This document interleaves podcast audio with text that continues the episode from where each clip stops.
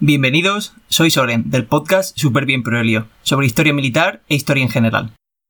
Pero hoy os presento Securizando, un podcast de seguridad informática, donde podréis encontrar información sobre diferentes aspectos de la seguridad informática, tipos de ataques, estrategias defensivas o herramientas utilizadas en este mundillo. Así que nada, adelante. Bienvenidos al cuadragésimo segundo capítulo del podcast de seguridad informática, securizando.com. Hoy es miércoles 14 de octubre de 2020. Revisando un poco Google Analytics de la parte del blog, veo que una de las búsquedas que más éxito tiene hace referencia a una herramienta para un tipo de ataque web, Rudy, R-U-D-Y.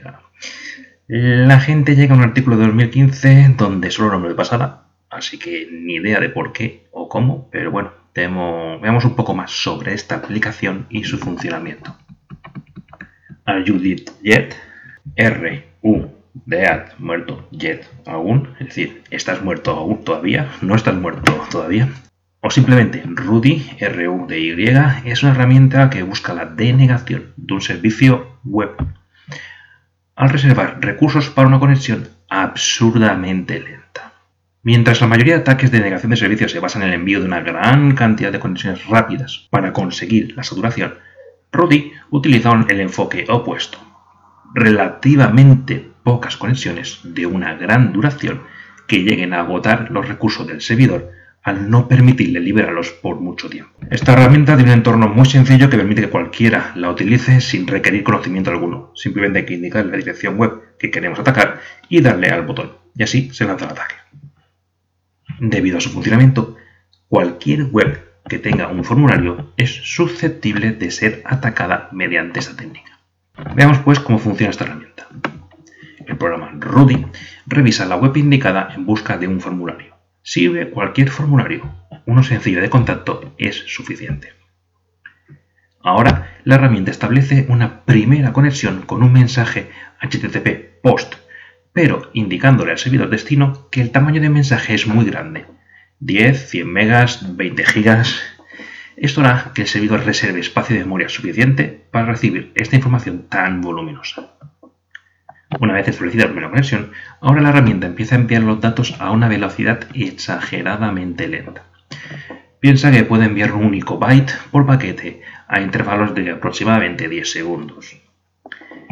La herramienta seguirá enviando información lentamente y el servidor, al ir recibiendo autorizaciones, no cerrará la sesión, pues creerá que se trata simplemente de un usuario con una muy mala conexión.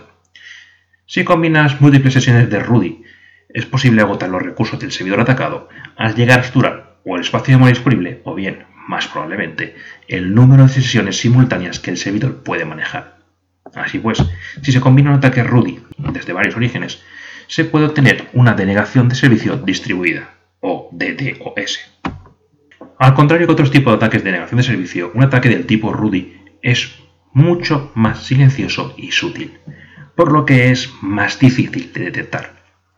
En las primeras versiones de la herramienta, los paquetes se enviaban de forma continua cada 10 segundos, por lo que los sistemas IDS podían detectarlos con relativa facilidad.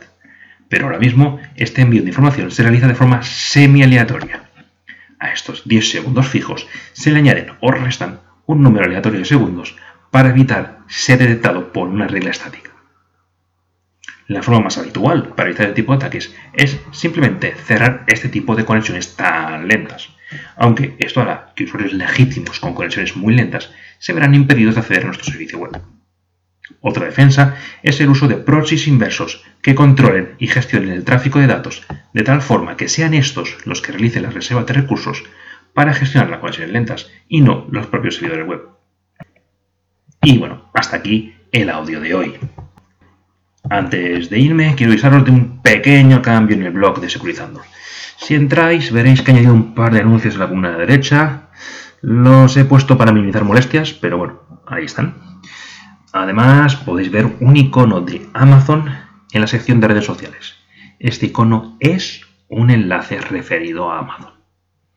¿Por qué estos cambios? Mm, bueno, a ver, simplemente eh, la idea es que con estos pequeños añadidos, que intentan ser lo mínimo molestos posibles, pueda tener algún ingreso en el blog. no tengo ni idea de cuánto, y a ver si puede ayudar a pagar sus propios gastos y automantenerse. Ojalá, no creo. Bueno, quizás no sepáis, pero claro, el archivo MP3 que estás escuchando en tu podcast favorito está alojado en mi propia página web. Y eso significa espacio de almacenamiento y consumo de ancho de banda, que eso al final tiene un coste para mí. Entendedme, a ver, eh, tanto el blog como el podcast son una afición mía y pago felizmente sus costes de mi bolsillo. Pero bueno, si pueden pedir ayuda, pues bienvenida sea. No voy a hacer spam de productos de Amazon ni cambiar enlaces del blog hacia Amazon porque sí. No voy a hacer la publicidad en la cuenta de Twitter para usar los enlaces de referidos. Eh, no es la idea. Simplemente os pediría que si vais a comprar algo a Amazon, visitad el blog y acceden a través de ese enlace de afiliado. Así vuestra compra, que ya pensáis hacer de todas formas, pues tendrá un pequeño beneficio secundario en forma de apoyo a este podcast. Pero bueno, bueno, es un experimento, veremos cómo sale y ya os iré contando.